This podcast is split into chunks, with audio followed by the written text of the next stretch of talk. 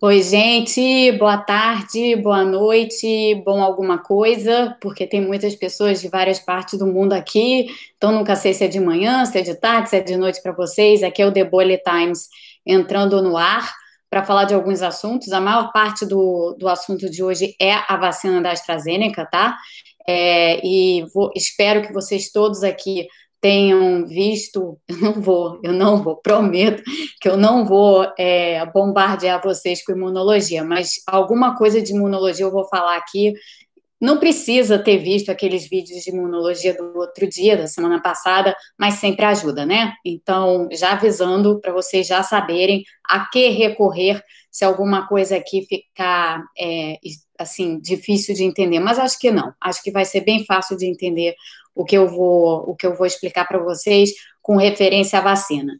É, para o pessoal que está chegando aqui, o, né, o, lance do top de, de, de 5 segundos, 10 segundos, ou seja lá o que, é a história do Jornal Nacional, porque quando eu era pequena, que falava aquele negócio, e agora o toque de 5 segundos, eu achava que era o top de 5 segundos. Então, essa é a palavreada do canal top de 5 segundos que a gente faz aqui. E o Marco sempre bota no meio do top de 5 segundos o número 78. Marco faz isso, já reparei. Não é a primeira vez, Marco. Hoje eu sei que não foi a primeira vez que você botou 78. Já vi você botando 78 lá. E a Rosângela, gente, hoje é aniversário da Rosângela. Eu não sei se ela está aqui, porque eu estava de olho aqui no chat enquanto ele estava passando aqui do lado. Não vi a Rosângela, embora ela já tenha recebido vários parabéns é, aqui pelo dia de hoje. Espero que ela esteja aqui para ela ouvir. É, enfim, Rosângela, para você, um feliz aniversário, feliz início de ano novo, porque o nosso ano novo, em particular, começa sempre no nosso aniversário, né? É, Para dizer a você que está um dia lindo aqui é, em Washington, esse dia aqui, 23 de novembro, dia do seu aniversário. Esse dia também, o dia um, do aniversário de um grande amigo meu, grande amigo meu, é, que mora em Londres e que estudou comigo na London School é, sempre me lembro dele nesse dia, e, enfim, sagitariana, né? Eu lembro sempre dos sagitarianos, por alguma razão, não sei explicar muito bem por que não. E então, Rosângela, tudo de bom para você, tá? Tudo, tudo, tudo de bom para você. E, bom, o, vamos aos assuntos de hoje. Primeiro assunto de hoje é um breaking news, tá? Porque afinal de contas aqui é The Bully Times, a gente tem furos de reportagem é, e o furo, o grande furo de hoje é o seguinte: antes eu vou explicar. a gente nunca deve explicar quais são as nossas fontes, mas eu não sou jornalista, então eu posso fazer isso à vontade. É, o, a Júlia está dizendo que semana que vem é o dela. Gente, pelo visto, a gente vai ter uma chuva de aniversários aqui, porque tem vários em dezembro, e tem inclusive o aniversário da pessoa que vos fala. Então, é, pode deixar, Júlia, que eu já vou estar tá ligada, você só tem que me dizer que dia da semana que vem, mas já estou ligada aqui. É, o, a, a, fonte, tá? Eu vou revelar a minha fonte, porque eu posso, não sou jornalista, tem problema, então eu posso dizer qual é a minha fonte. A minha fonte é o instituto onde eu trabalho, porque vejam vocês, é, lá no, no Instituto, e obrigada, Eduardo. Eu vou falar sobre, sobre o podcast no final, porque tem uma novidade no podcast. É, o, o instituto lá onde eu trabalho, o Peterson Institute, tem muita gente que é ligada com o governo, que já foi ligada com o governo, que já trabalhou no Fed, que já trabalhou no Tesouro americano, que, enfim, que transição do Biden, tá? Já vou dizer isso de cara, porque um dos meus ex-colegas lá do instituto, é, o Simon Johnson, não tem problema nenhum falar o nome dele, ele já foi economista-chefe do FMI, há muitos anos, ele era meu colega lá no Instituto, e ele saiu recentemente para fazer parte da equipe de transição do Biden. Então, assim, a gente conhece as pessoas que estão lá e tal, a gente tem ligação com elas. E o grande furo de reportagem aqui para vocês é que é, a secretária do Tesouro vai ser a Janet Yellen, que foi presidente do Fed. É, a Janet Yellen, portanto, vai ser a secretária do Tesouro do Biden, Para quem não sabe quem é a Janet Yellen, ela é absolutamente fantástica. Ela é pequenininha, assim, vocês não devem saber isso a meu respeito, mas eu sou bem baixinha. É, a Yellen é tipo eu, assim, ela é bem baixinha, e, mas ela é uma acadêmica, assim, fenomenal, e fora isso, ela foi, é, quando ela dirigiu o FED, ela foi espetacular é, quando, como, como presidente do FED. Ela já foi a primeira mulher presidente do Banco Central e ela será a primeira mulher a ser secretária do Tesouro aqui nos Estados Unidos. Aliás, o Biden está dando um show nessa equipe dele. É, ele hoje anunciou várias outras posições, inclusive a posição. A Ellen não está anunciada, não, tá? A Ellen é furo para vocês. É, mas hoje ele anunciou quem vai ser o secretário de Estado do Departamento de Estado. O secretário do Departamento de Estado, lembrem, eu disse vocês, é uma posição super importante é, afinal de contas, é o top da top da política externa, então é extremamente irrelevante quem, quem ocupa essa cadeira, e a pessoa que vai ocupar essa cadeira é uma pessoa de muita experiência, além de ser um diplomata de carreira. Então, é, o mundo está realmente voltando ao normal, pelo menos começando por aqui. E, gente, essa onda vai pegar tudo vai normalizar e no Brasil as coisas também vão voltar ao normal do Brasil. Lembrando que o normal do Brasil é bem particular ao Brasil, né?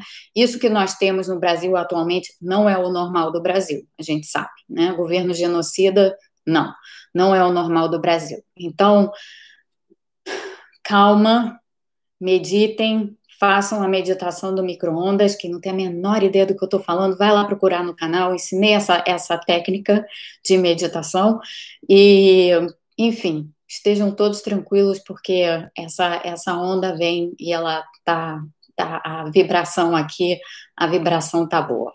É, eu volto a esses assuntos depois, é, mas deixa eu passar para pro, pro, a vacina. O, Todo mundo me pergunta onde está o vaso sempre. O vaso está aqui, gente. Eu rearrumei a minha mesa, eu limpei a minha mesa, tirei um monte de coisa de cima da minha mesa e abri mais espaço é, e fico mais confortável sem o vaso ao meu lado, porque eu fico mais centrada na tela. Então, eu não tirei o vaso porque eu tenho medo de esbarrar, nele, não, tá? Não é medinho, não é porque fica mais, fica mais espaçoso para mim, Bernadette. Ele está aqui, mas não, ele fica mais espaçoso para mim ficar. É, enfim, como eu disse, eu rearrumei a mesa porque eu tive que arrumar um lugar para o microfone do podcast. Sim, gente, é super profissa, tem microfone de podcast, tem tudo. É, o negócio aqui está super, hiper equipado. E, bom, é, a vacina. E a vacina tem várias coisas importantes a dizer sobre ela. A primeira, primeira coisa importante a dizer sobre, sobre a vacina da AstraZeneca, deixa eu primeiro fazer uma lembrança a vocês, tá? O que é a vacina da AstraZeneca Oxford? A vacina da AstraZeneca Oxford, que está desenvolvendo os ensaios clínicos no Brasil junto com é, a Fiocruz, é uma vacina de vetor viral, tá? É diferente das vacinas da Pfizer e da vacina da Moderna que, que é uma vacina de vetor viral? Uma vacina de vetor viral é uma vacina que pega um vírus, não o vírus que provoca Covid, outro vírus, e, e faz uma modificação nesse vírus para que inativa esse vírus, essencialmente, tá? Esse vírus é, ele, ele perde a capacidade de replicação por meio dessas técnicas que são utilizadas para inativar o vírus, e, e aí você usa esse, esse vírus como um mecanismo de entrega daquilo que você quer entregar para as células hospedeiras. O que, que você quer entregar para as células hospedeiras? Você quer entregar para as células hospedeiras um pedacinho do da proteína spike, lembrando, vocês já ouviram isso aqui, a exaustão.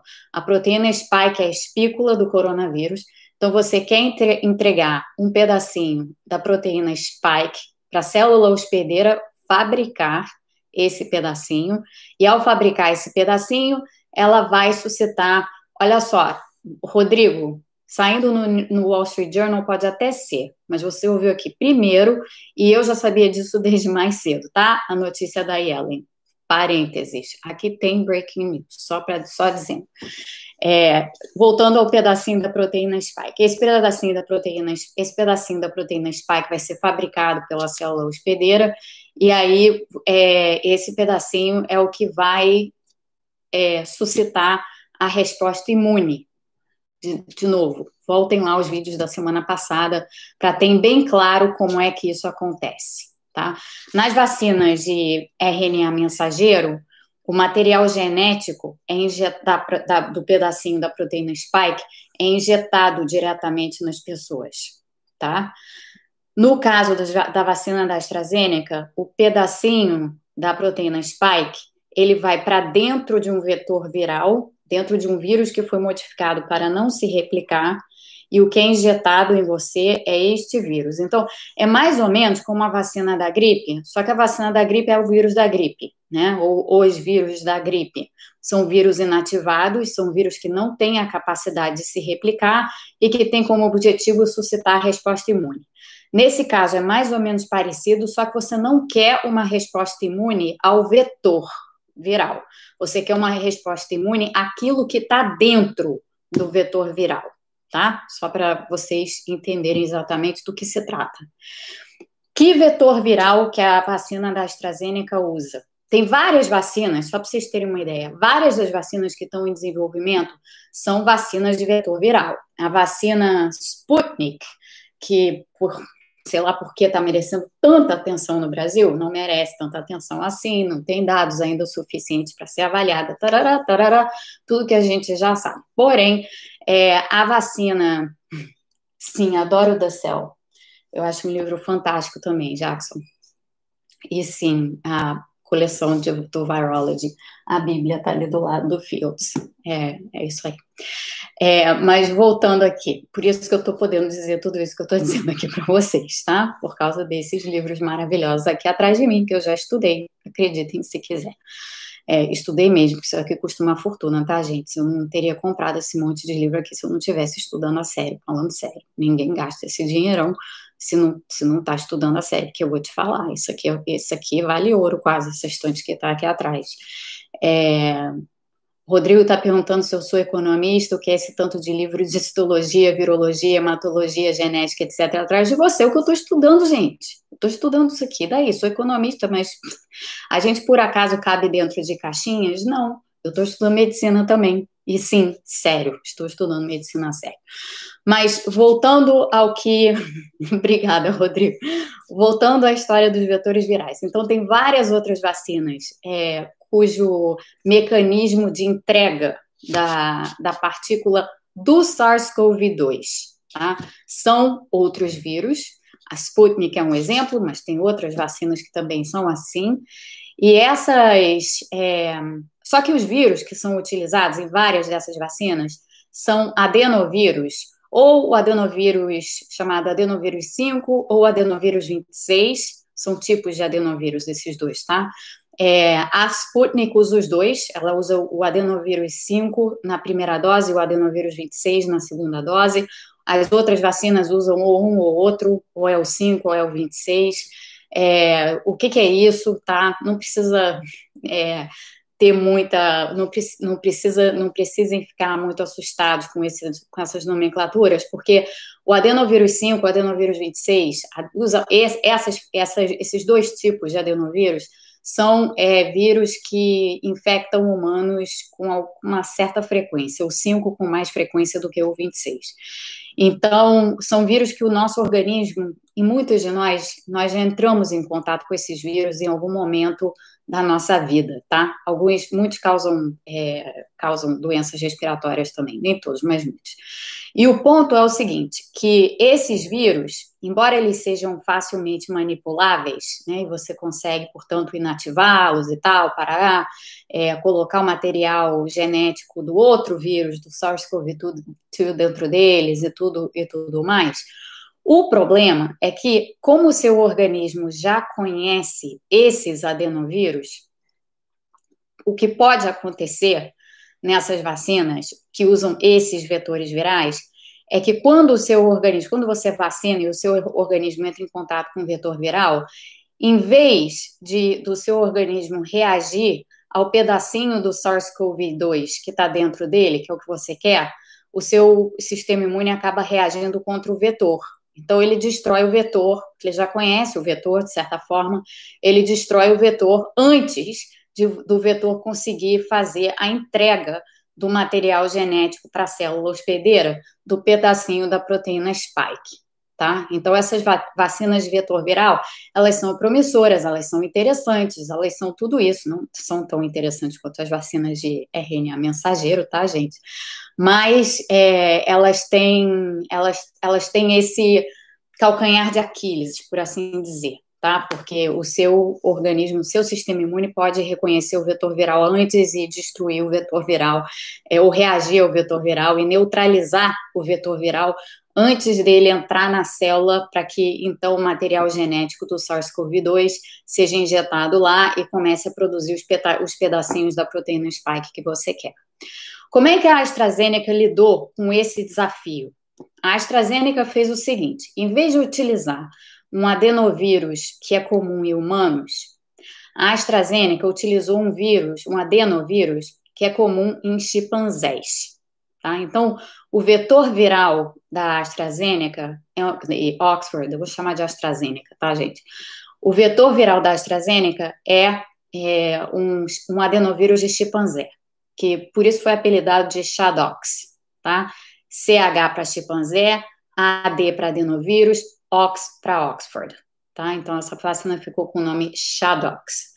É, e o que acontece com essa, o que acontece aí é o seguinte, o, o, que que a, o que que o pessoal pensou? O pessoal pensou o seguinte, ah, se a gente usar um vírus que não é comum em humanos, a chance desse vetor viral não ser atacado pelo sistema imune é maior do que se fosse um adenovírus mais comum em circulação que o organismo das pessoas já é capaz de reconhecer. Então, por isso, eles decidiram utilizar esse vetor viral. Aí o que, que aconteceu? Aí vem a história, tá?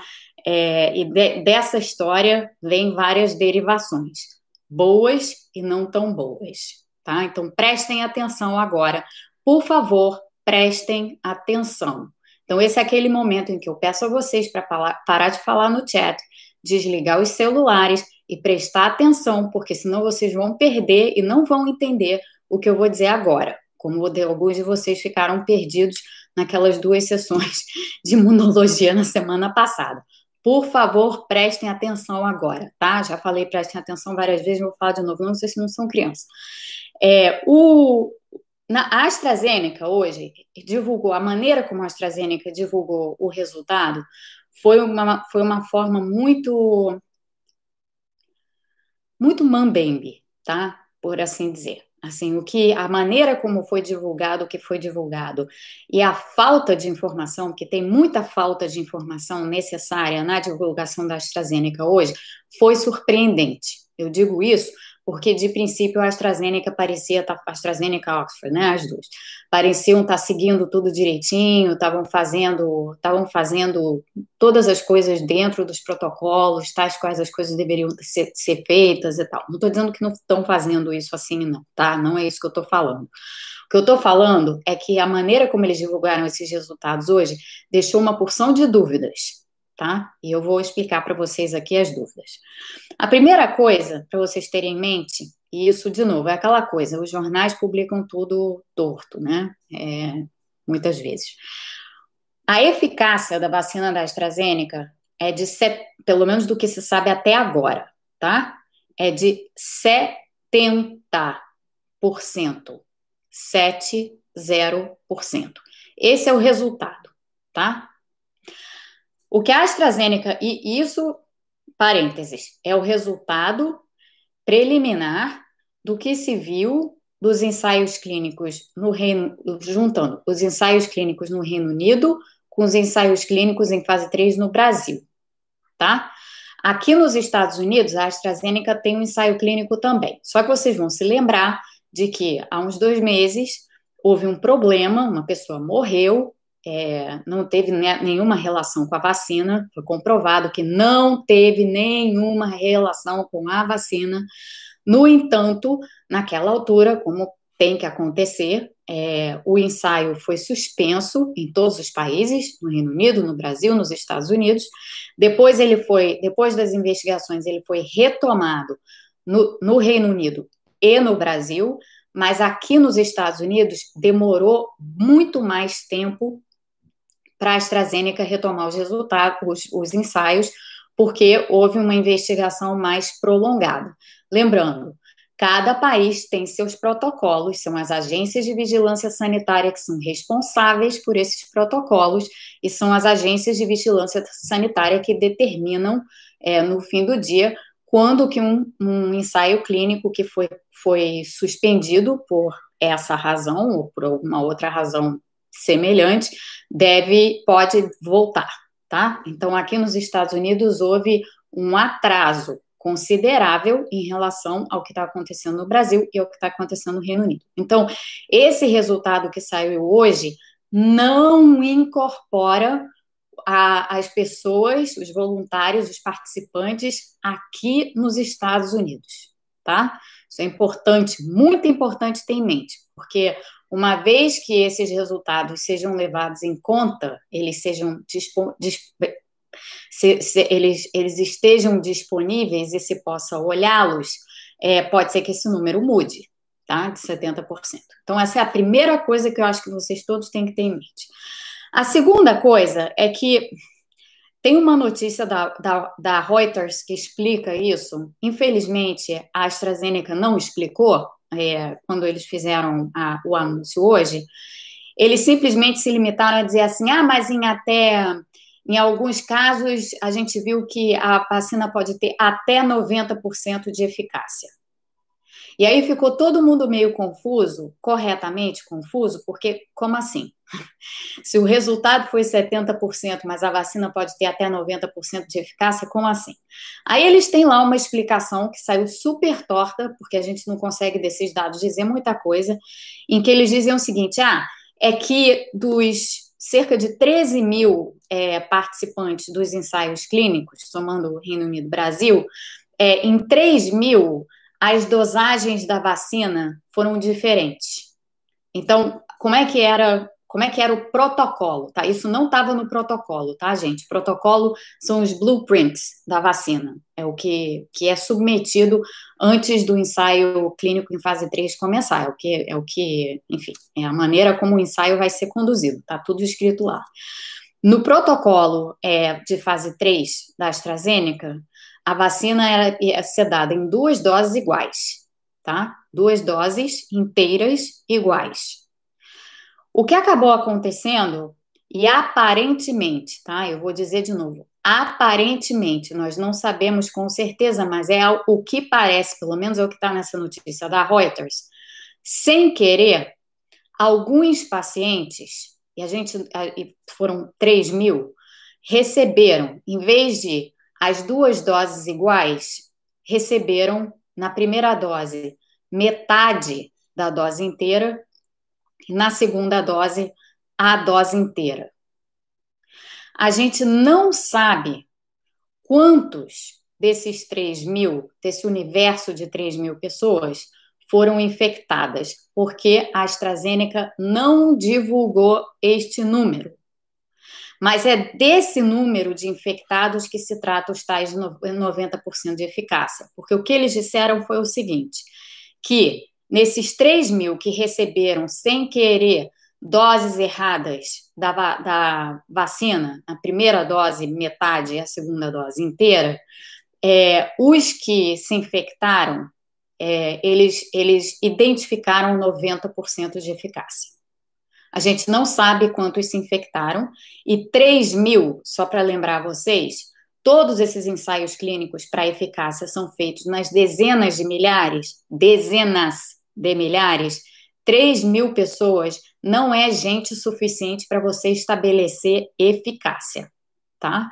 E, para além disso, essa história da dosagem, é, ela precisa ser explicada. Assim, aparentemente foi um erro, é o que eles estão dizendo, é, mas, então, nesse grupo teve 90% de eficácia. Mas isso é muito, 3 mil não é o suficiente para você afirmar, porque isso não certamente está longe do intervalo de confiança necessário.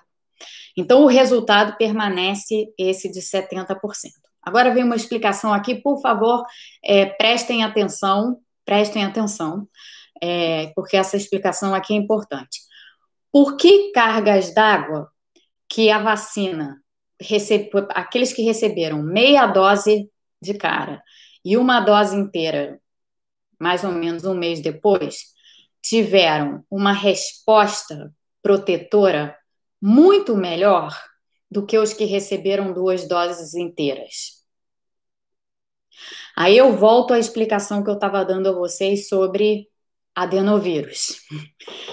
Um adenovírus, mesmo sendo um adenovírus de chimpanzé, ou seja, o vetor que está sendo utilizado nessa vacina para entregar o material genético do SARS-CoV-2 para as células, o pedacinho da proteína spike, é, é verdade que ele não circula entre humanos. No entanto, também é verdade que ele, ele, o vírus, é um ser estranho quando ele entra dentro de nós. E ele é identificado pelo nosso sistema imune como uma coisa estranha que está ali, uma coisa alienígena, uma coisa estranha à nossa biologia. Então, o nosso sistema imune reage, tá? É, mesmo que esse vírus não seja um vírus que circule entre humanos. Isso significa o seguinte: que quando você dá uma dose mais alta é, desse vírus para as pessoas, o que pode acontecer, e talvez seja essa a explicação, o que pode acontecer é que em vez de você treinar o organismo a reconhecer o antígeno, o que, que é o antígeno, gente? O antígeno é o pedacinho da proteína spike do coronavírus, do SARS-CoV-2, que está dentro do vetor viral, que é o que você quer que, é, treinar o seu sistema imune a reconhecer. No entanto, quando você dá uma dose mais elevada da vacina, você está injetando mais desse vetor viral nas pessoas, lembrando, esse vetor viral não se replica. É, você está tornando esse vetor mais visível para o sistema imune. Então, é possível que, em alguns casos, para alguns pacientes, o sistema imune acabe reagindo para neutralizar o vetor e, desse modo, impedindo a resposta imune protetora ao pedacinho do SARS-CoV-2, porque você neutralizou o agente, o vetor viral, que tá ali, estava ali para entregar o pedacinho, tá? Por isso que nas, nas pessoas que receberam só metade da primeira dose, o treinamento do sistema imune foi mais eficaz. Porque em vez de você preparar o sistema imune para o vetor viral, dado que a dose foi menor da vacina, o vetor ficou menos visível para o sistema imune. E aí, antes de entrar tudo em ação para neutralizar o vírus, o vírus acabou, o vetor viral acabou conseguindo entrar numa célula hospedeira para fazer a, para que ela fabricasse a proteína, o pedacinho da proteína lá, o antígeno que você queria que, que na verdade era a sua intenção de início. E, portanto, pessoas que receberam a dose menor acabam treinando corretamente o sistema imune. Em vez de treinar o sistema imune para reconhecer o vetor, treina o sistema imune para reconhecer o antígeno. Mas isso parece ter sido uma espécie de coincidência, assim, porque não era a intenção, não era intencional, até porque não estava nos protocolos da vacina, fazer essa diferenciação de dosagem. Aliás, é importante vocês saberem que dosagem, e a gente já falou sobre isso aqui, dosagem é estabelecida nos ensaios em fase 2, ou nos ensaios combinados fase 1 fase 2, tá? Quando você chega no ensaio em fase 3, você já sabe qual é a dosagem. Você não está mais trabalhando dosagem, você está trabalhando esses outros parâmetros, ainda segurança e, e eficácia. Esse é, o, esse é o parâmetro que você está trabalhando, tá? Então, essa é, é a, uma razão que isso que aconteceu, de você aparentemente, de novo, não dá para confiar nesses 90% dos 3 mil, porque 3 mil é pouca gente, mas aparentemente 90% de eficácia nos 3 mil tem a ver com como você treina o sistema imune, tá? E com, com, com vetor viral, que é uma coisa completamente diferente das vacinas de RNA mensageiro, tá? Então, importante, muito importante que vocês tenham isso em mente. Mas igualmente importante que vocês tenham em mente que essa história dos 3 mil é, que tô, sem querer tomaram meia dose da vacina de cara, é, isso daí não, a gente não sabe qual, que confiança atribuir a esse número de eficácia, tá? Então não dá para contar com esses resultados. É, infelizmente, o que vai acontecer, ou parece que vai acontecer no Brasil, é que essa vacina ela já vai para pedido de autorização de uso para a Anvisa antes da gente saber a real eficácia da vacina. Por quê? Porque essa é a vacina preferida pelo presidente. Lembra, ele não gosta da Coronavac, porque a tal da vacina chinesa e coisa e tal. E as duas vacinas que estão em ensaio clínico no Brasil são a Coronavac e a vacina da AstraZeneca Oxford. Então, teremos um risco, e isso é para ficar de olho, tá, gente? Não é brincadeira isso.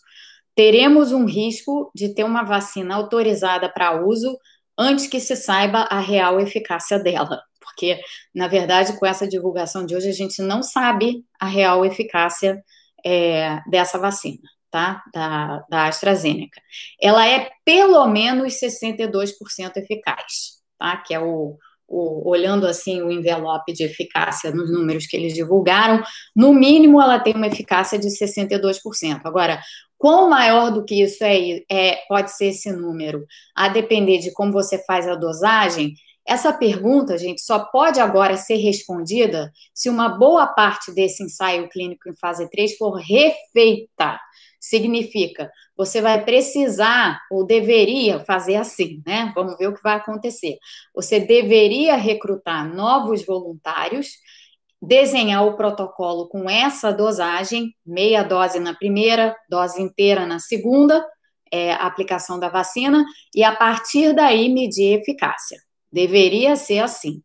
É, imagino que isso vá ser assim, e talvez já esteja sendo assim, aqui nos Estados Unidos, onde os dados de eficácia ainda não saíram para a vacina da AstraZeneca Oxford.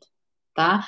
Agora, no Brasil, dos dados que se tem, a gente ainda não sabe de verdade qual é a eficácia. Então, é importantíssimo que vocês tenham isso em mente, tá? É importantíssimo que vocês é, entendam essa diferença. Ufa, deixa eu ver aqui, peraí. É... Bruna pergunta assim: na pior das hipóteses, já está no mínimo que se considera aceitável para a liberação da vacina? Tá, porque lembrando, pelo menos pelo protocolo da FDA, tá?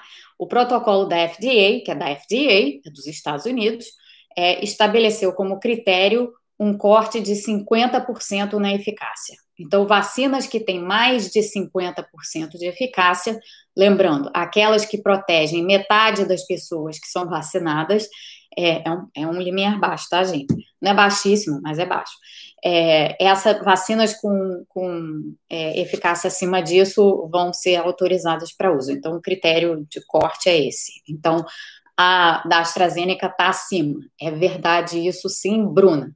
No entanto, não é bom a gente saber exatamente que, que grau de proteção a gente está recebendo? Porque com a Pfizer e a Moderna a gente sabe qual é. É 94, 95%, que é uma maravilha. Nessa vacina aqui, a gente também precisa, né? Muito diferente uma vacina de eficácia de 62% e uma vacina por dosagem diferente com eficácia de 90%. Então, a gente tem que saber, é 62 ou é 90? Tem que saber, né? É, pra, pra, inclusive, para não correr risco, até ninguém deve correr risco, tá? Todo mundo, depois que tomar vacina, tem que continuar usando máscara, fazendo distanciamento, evitando lugar aglomerado fechado sem ventilação, todas as recomendações atuais. Porém, é de suma importância que se saiba a eficácia real da vacina, tá? É... A Clarissa é uma das voluntárias.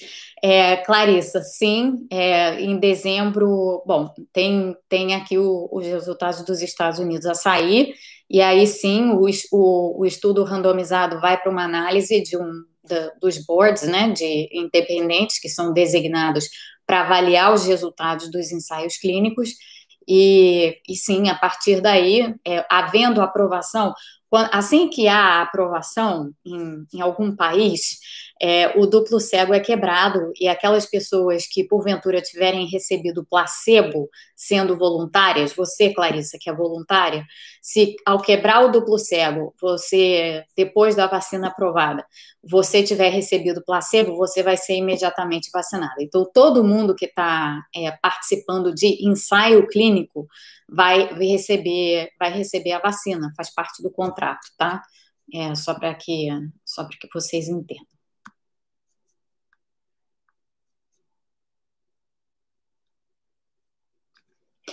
A Bruna, Bruna, você de novo, é, não é praticamente impossível que tenham, que no Brasil se tenha disponibilidade das vacinas é, de RNA mensageiro, não, tá? Deixa eu lembrar que a vacina da Moderna, elas são, todas elas são vacinas mais caras, tá? A Denise até publicou é, hoje mais cedo um fio, a Denise publica coisa todo dia, vocês têm que seguir a Denise, eu sei que vocês seguem. Mas é, e ela publicou hoje mais cedo muito bom, e depois ela tudo, tudo, que ela publica é muito bom. E ela publicou um outro depois sobre essa que, o preço das vacinas. Então, é verdade que a vacina da Pfizer e a vacina da Moderna são vacinas mais caras. A vacina da AstraZeneca é uma vacina super barata, é uma vacina que não requer grandes malabarismos em termos de transporte, nem de logística, nem de distribuição, nem de armazenamento.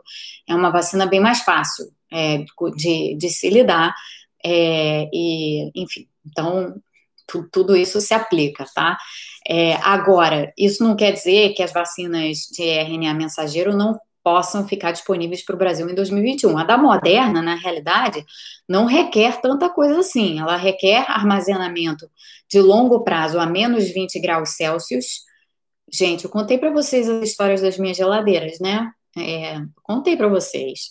Eu tô com uma geladeira nova aqui em casa. Sabe qual é a temperatura do freezer da minha geladeira? Sabe qual é? É menos 20. É, então, um freezer de geladeira normal tem essa temperatura, tá? É, então, a da Moderna dá para guardar a longo prazo a menos 20 e a prazo até 30 dias é, em temperatura mais temperatura de geladeira mesmo, tá? É, temperatura de 3, 4 graus Celsius, enfim. É, então, só lembrando, essa vacina pode perfeitamente estar disponível no Brasil. É, a da Pfizer é que por enquanto é mais complicada porque ela requer ultra refrigeração de longo prazo, né? A menos 70, é, menos 70 e poucos graus Celsius, tá? Então, só para dizer isso. Tem mais pergunta aqui. É... É, tá, tá, tá. Tô tentando achar. Solano, o problema de se tornar, tomar, o problema não é você tomar vacinas de diferentes laboratórios. O problema é você tomar vacinas de diferentes plataformas. Então, assim, se você tomou a vacina RNA mensageiro, é essa vacina que você vai tomar. Você não vai tomar um monte de vacinas diferentes, você vai tomar de RNA mensageiro. Se você tomar é, a vacina de, de vetor viral, você vai tomar vacina de vetor viral. Você não vai tomar várias, a de vetor viral e a de RNA mensageiro. Tá entendendo? A questão não é o laboratório que fabricou a vacina, a questão é qual é a plataforma da vacina, tá? Isso importa. Então, você tomou a vacina de uma plataforma, você não vai tomar 15 mil vacinas de plataformas diferentes, até porque elas podem interagir de forma diversa, a gente não sabe, tá? Tem coisas que a gente não sabe.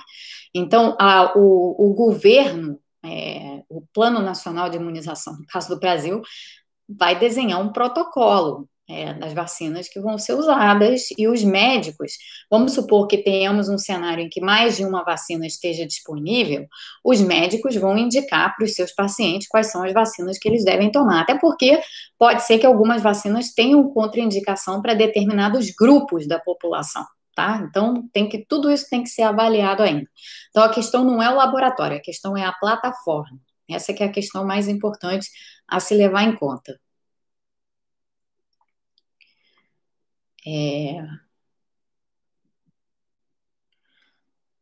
Vamos ver.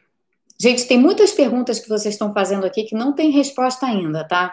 Tipo, ah, se a vacina for aprovada, quantas pessoas vão poder circular na rua? Não tem nada disso está definido ainda, tá? Não tem vacina ainda. Lembrem, não tem vacina ainda.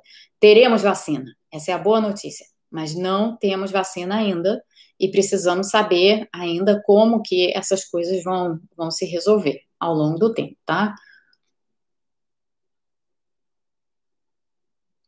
É, tem uma pergunta boa aqui. O que, que acontece se eu já tiver sido exposto ao vírus assim, de forma sintomática e tomar a vacina?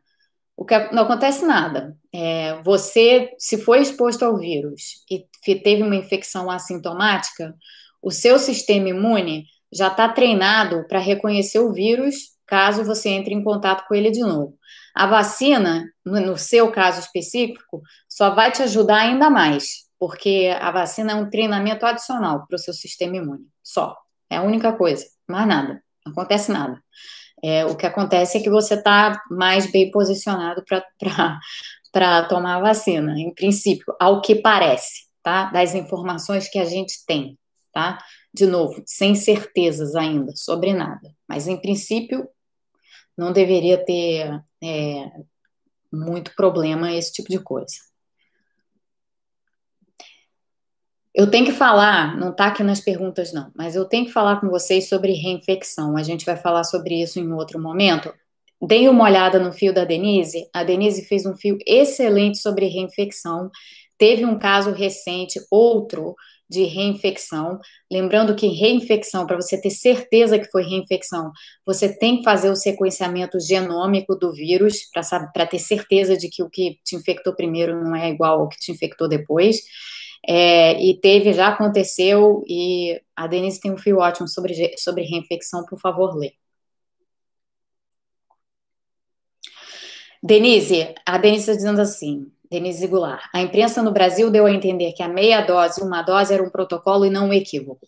Não, tá? A meia dose, uma dose não está no protocolo da AstraZeneca. Eu li o protocolo da AstraZeneca. Qualquer pessoa pode ler, está disponível, tá? É publicamente disponível. Não estava assim no protocolo de fase 3. O protocolo de fase 3 eram duas doses iguais, tá? Duas doses inteiras iguais. Então, se a imprensa brasileira está insinuando isso, a imprensa brasileira está insinuando algo errado. É, não é verdade isso, não, Denise.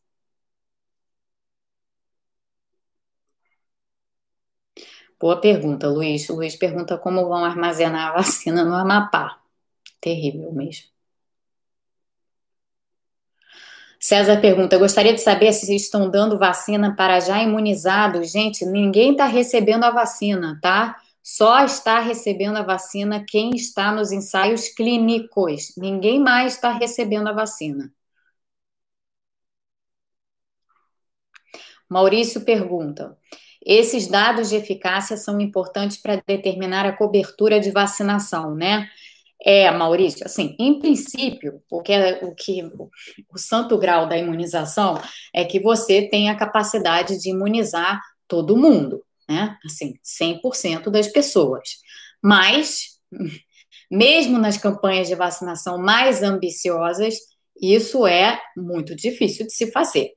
Então, o, a eficácia da vacina é extremamente importante para aí sim a gente poder falar de imunidade coletiva. A gente não pode falar de imunidade coletiva sem falar de vacina, porque vocês já sabem o mantra. Não existe imunidade coletiva sem vacina. Ou não existe imunidade de rebanho sem vacina. Isso foi o mantra da semana passada, continua sendo o mantra agora. Mas, é, uma vez tendo vacina e conhecendo a eficácia da vacina, aí sim você consegue estabelecer qual é o limiar a partir do qual você protegeu a população.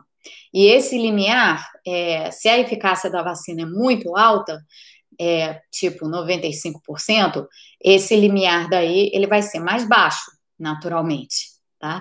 Então, isso, isso significa, isso tem uma relação direta com a cobertura, porque esse limiar passa a ser exatamente a cobertura de vacinação que você tem que almejar ter. Então, você tem que almejar ter aquela cobertura que vai te dá uma imunidade coletiva é, populacional, se você não conseguir imunizar 100% da população, que tipicamente é o que acontece. Quem vai falar sobre isso com muito mais propriedade é a Denise do que eu, tá? É, mas só falando algumas coisas sobre isso aqui. Ana Cristina, não tem muita coisa é, para dizer do mercado com relação às vacinas. Assim, o mercado está nesse momento reagindo à possibilidade de que em 2021 tenha vacina. Eu acho que é uma reação perfeitamente razoável essa, porque a gente já viu que vai ter vacina em 2021. Vai ser, assim, a bala de prata que vai fazer com que a economia mundial cresça horrores em 2021? Não, não é. Porque a gente sabe que é complicado, é um processo demorado, lento, enfim, tem, tem problemas logísticos no meio do caminho e tudo mais. Mas o mercado sempre reage com antecipação, né? Então o mercado já está antecipando um cenário melhor lá para frente e, portanto, ao vislumbrar um cenário melhor lá para frente, já está, é, é, de certa maneira, é, botando no preço, por assim dizer, tá? Por isso que a gente está vendo bolsas subindo e tal, para, tá? É, não, André, não foi, não se falou nada sobre, sobre imunidade esterilizante. Como eu disse a vocês na semana passada, imunidade esterilizante é o Holy Grail, o santo grau das vacinas. É, não temos é, nada a dizer sobre imunidade esterilizante para nenhuma das vacinas até agora, tá? Mas temos a dizer sobre proteção contra a doença, o que é uma grande coisa.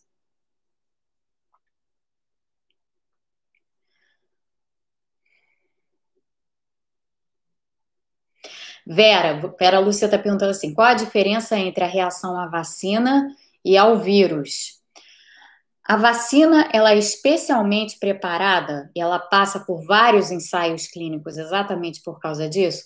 Ela é especialmente preparada para treinar o seu sistema imune é, para o dia em que o seu sistema imune entrar em contato com o vírus. Então, o que a vacina faz é, de certa maneira, emular uma infecção que não aconteceu, porque as vacinas não causam infecção.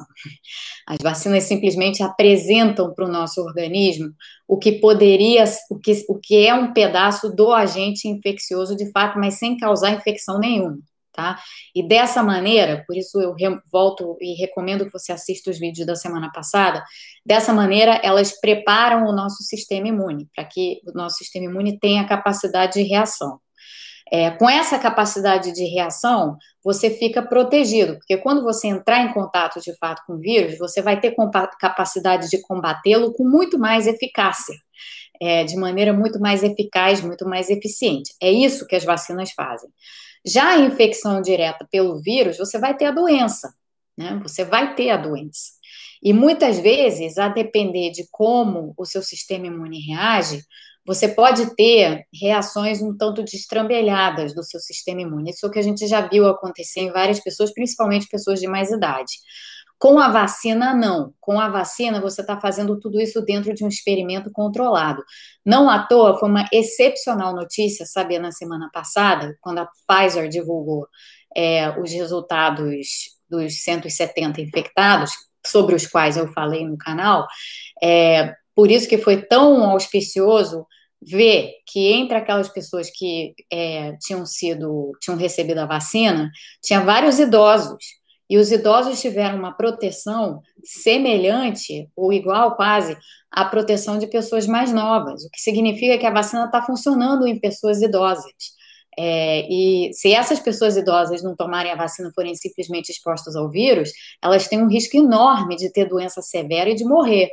Com a vacina, não tá? É porque ela está protegendo contra esses casos. Então, eu acho que a gente, se a gente pensar por faixa etária, fica muito evidente o que, que a vacina faz por você e por que, que a vacina é tão importante. Por que, que a gente não pode simplesmente fazer essa coisa que as pessoas fazem de não entender popicas de ciência, desculpa, gente, não entender nada de ciência e sair falando um monte de bobagem. Não, vacina está aí para proteger. É, e eu acho que onde isso fica mais claro e mais claro mesmo é que o, o, na faixa etária, nas faixas etárias mais altas, você vê claramente a, o benefício, o enorme benefício das vacinas. Mas isso é verdade para todo mundo, tá? É, isso é verdade para todos. Gente, é só entrar no perfil da Denise, tem vários fios é, lá ah, no perfil da Denise, é só entrar lá, Denise Garrett, todo mundo sabe.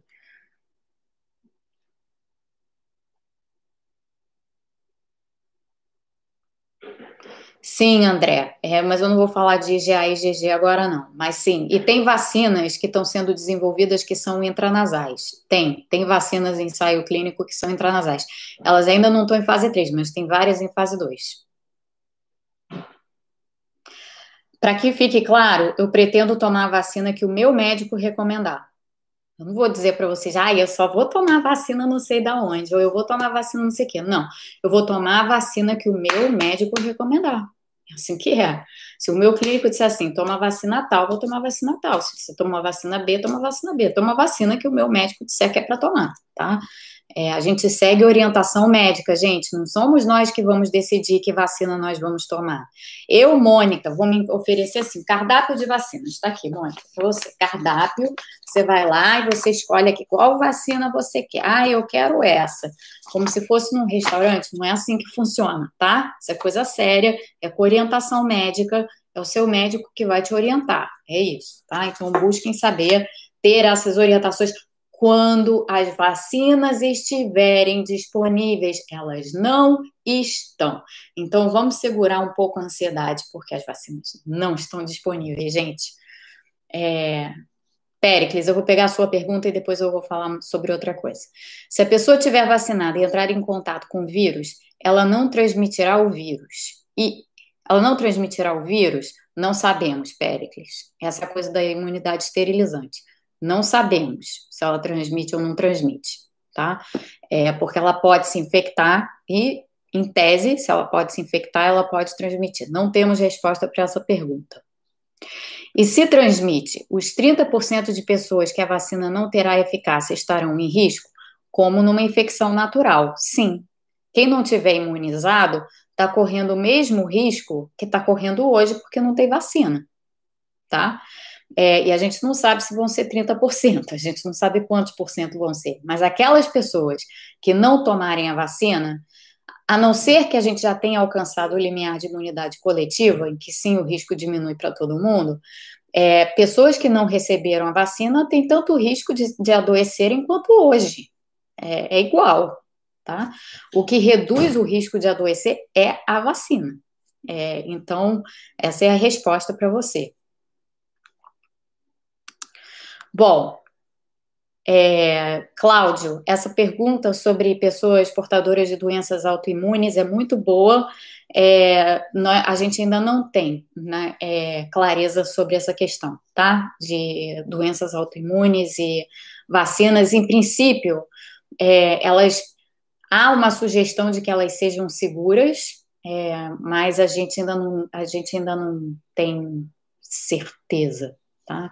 É, então, a gente ainda tem coisa para ser, para sair, informação para sair a esse respeito. É, gente, olha só, deixa eu mudar de assunto e dizer uma coisa para vocês. Muito, muito obrigada. Sim, Kátia. Então, mesmo com a vacina, teríamos que usar máscara. Isso, tá? Mesmo com a vacina, teríamos que usar máscara. É, deixa eu então agora terminar para terminar dizendo uma coisa. É, Tiago, faz a sua pergunta na quarta-feira, porque eu vou ter que encerrar agora, que eu tenho uma coisa que eu tenho que fazer aqui. Por isso que hoje o horário foi mais cedo, inclusive, tá, gente? É, muito obrigada àqueles de vocês que, é, assist, que escutaram o podcast, que estão ouvindo o podcast. É, Para aqueles que não sabem, eu tenho um podcast agora que se chama Tríplice Fronteira, está em várias mídias. Eu coloquei na descrição do canal todas as mídias em que está é, o, o, podcast, está em todas, está em várias plataformas de podcast, tá? Está nas principais, não está só no Spotify, não. Está em várias outras, está no Google, está na Apple, está em várias, tá? Está na Deezer, está é, tá em um monte. E tem, tá em construção ainda o podcast, mas vai ficar bem bacana, tá ficando muito, muito bacana já. É, tem uma, tem dois, tem, tem um trailer e tem um primeiro episódio, e a novidade é que vai ter um segundo episódio muito em breve, muito em breve mesmo, assim, tipo, nas próximas horas, ou quem sabe amanhã de manhã, é, vai ter o segundo episódio do, do do Tríplice Fronteira para vocês vocês escutarem, para vocês acompanharem. É, vai ter vai ter pelo menos um episódio disponível por semana. É, mas é possível que tenha mais. É, sobretudo agora que eu estou tão animada com o podcast, é provável que tenha bem mais. Eu já estou toda equipada aqui e tal, então é isso que eu queria dizer a vocês. O, ouçam o segundo episódio quando ele estiver disponível, porque eu acho que ali vocês vão entender algumas coisas a meu, a meu respeito é, e vão entender também por que que é, tem certas coisas que me incomodam tanto. É, e eu já vou dizer para vocês, uma coisa que está me incomodando demais é o Twitter. Eu estou muito incomodada, tem essas fases, mas agora eu estou numa fase assim de bode total com o Twitter. Não curto curtidas, não me acho melhor nem pior, porque tenho não sei quantos seguidores, acho isso uma bobagem. Detesto essa palavra seguidores, se vocês querem saber, detesto. Acho o fim da picada você chamar alguém que acompanha o seu trabalho de seguidor. Parece seita. Não gosto, é, não, não gosto mesmo. E tem, tem muitos lá, mas e daí, né? Assim, é, não, não é isso que faz a vida da gente, não. É, assim como não são as curtidas do Twitter que validam quem você é, não. Você é quem você é, independentemente de quantas pessoas acompanham o que você faz no Twitter ou quantos likes você ganha, quantas mãozinhas e tal. Então, é, eu realmente já estou por aqui com, com, com, é, com a com rede social, né? E estou questionando se rede social realmente é necessária na nossa vida. É, pensando, pensando nisso. Alguns episódios tem, vão ter a ver com isso. O segundo episódio, eu já dou um spoiler aqui, tem a ver com isso. Mas tem uma história. É, e vocês vão entender, eu acho, por meio do podcast, uma coisa que talvez vocês não entendam tão bem aqui no YouTube e certamente não entendem em rede social. É, eu sou uma pessoa que adora contar história, tá? Sempre gostei, adoro contar história, adoro pensar num ritmo assim de ficção, adoro pensar nas coisas dessa maneira, porque eu acho que a gente aprende contando história, não é à toa que nossos ancestrais passavam conhecimento assim, né? Na oralidade é, e na, na contação de história. Então, é, eu gosto demais, eu gosto demais de, de, de dessa forma é, de, de, de, pensar. Pensar como se você tivesse um ritmo de ficção. Então, é, e é isso mesmo, Munir. Tem gente que faz qualquer coisa para ter like. O problema que está virando aquilo lá é que tem gente muito boa que está começando a fazer qualquer coisa para ter like. E isso é terrível. Isso é, isso é terrível. Mas, enfim, o, o ponto todo, e agora eu vou ter que desligar é, e eu vou ter que sair, mas o objetivo todo do, do podcast é ter um, um, um lugar onde onde vocês possam me ouvir ou não, onde eu possa fazer as coisas que eu quero que posso fazer no Twitter. Não, não vou desistir do Twitter, não, não sei, estou pensando. É, do Twitter eu estou ruminando. Por enquanto eu vou estar tá lá. É, quando eu sair, eu aviso vocês. Se eu sair. É isso, gente. Então, olha, boa noite, boa tarde, bom dia, bom qual seja lá o que for, é, a depender do horário em que vocês estão. E um, não preciso, Marco, não preciso, não. É, isso daí eu não preciso, não. A minha imaginação é fértil o suficiente. E olha só, é, fiquem Fiquem todos bem. Yara, tem o link. Vai no meu Instagram. Quem, quem quiser, eu tenho Instagram, que eu não usava, mas agora eu estou usando. E tem lá o link do podcast. Tem inclusive um, uma página do podcast no Instagram, tá? É, é só ir lá ver.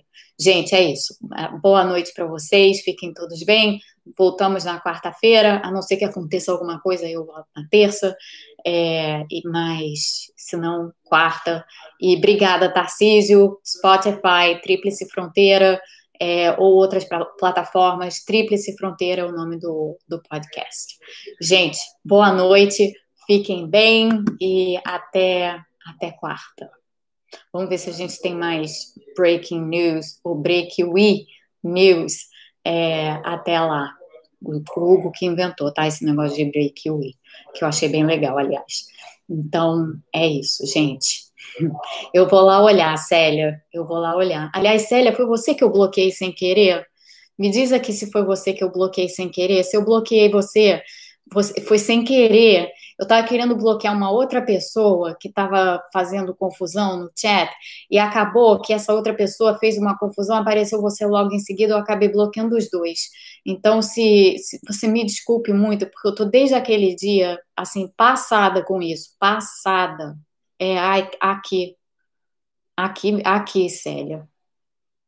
Bom, se você nem notou, tá ótimo, porque eu tô sofrendo com isso desde o dia que esse troço aconteceu. Mas, enfim, é isso. Tá bom. Não, você tá aqui. É, sei lá, eu não sei como é que funciona esse negócio de bloquear e desbloquear. Eu acho que é só no dia que você bloqueia, não, não todo o tempo. Enfim essas coisas aí que eu faço. Vocês sabem, pessoa meio atrapalhada. Pensa, pensa direitinho, mas até que é atrapalhada. É isso, gente. Boa noite. Fiquem todos bem, senão eu vou continuar falando, falando, falando. É, Marcos, você tem razão. É, Célia, talvez não tenha sido você, mas era uma pessoa que se chamava Célia. Então, é, eu vou tentar descobrir. Se alguém puder me ajudar nisso, agradeço, tá? Bye.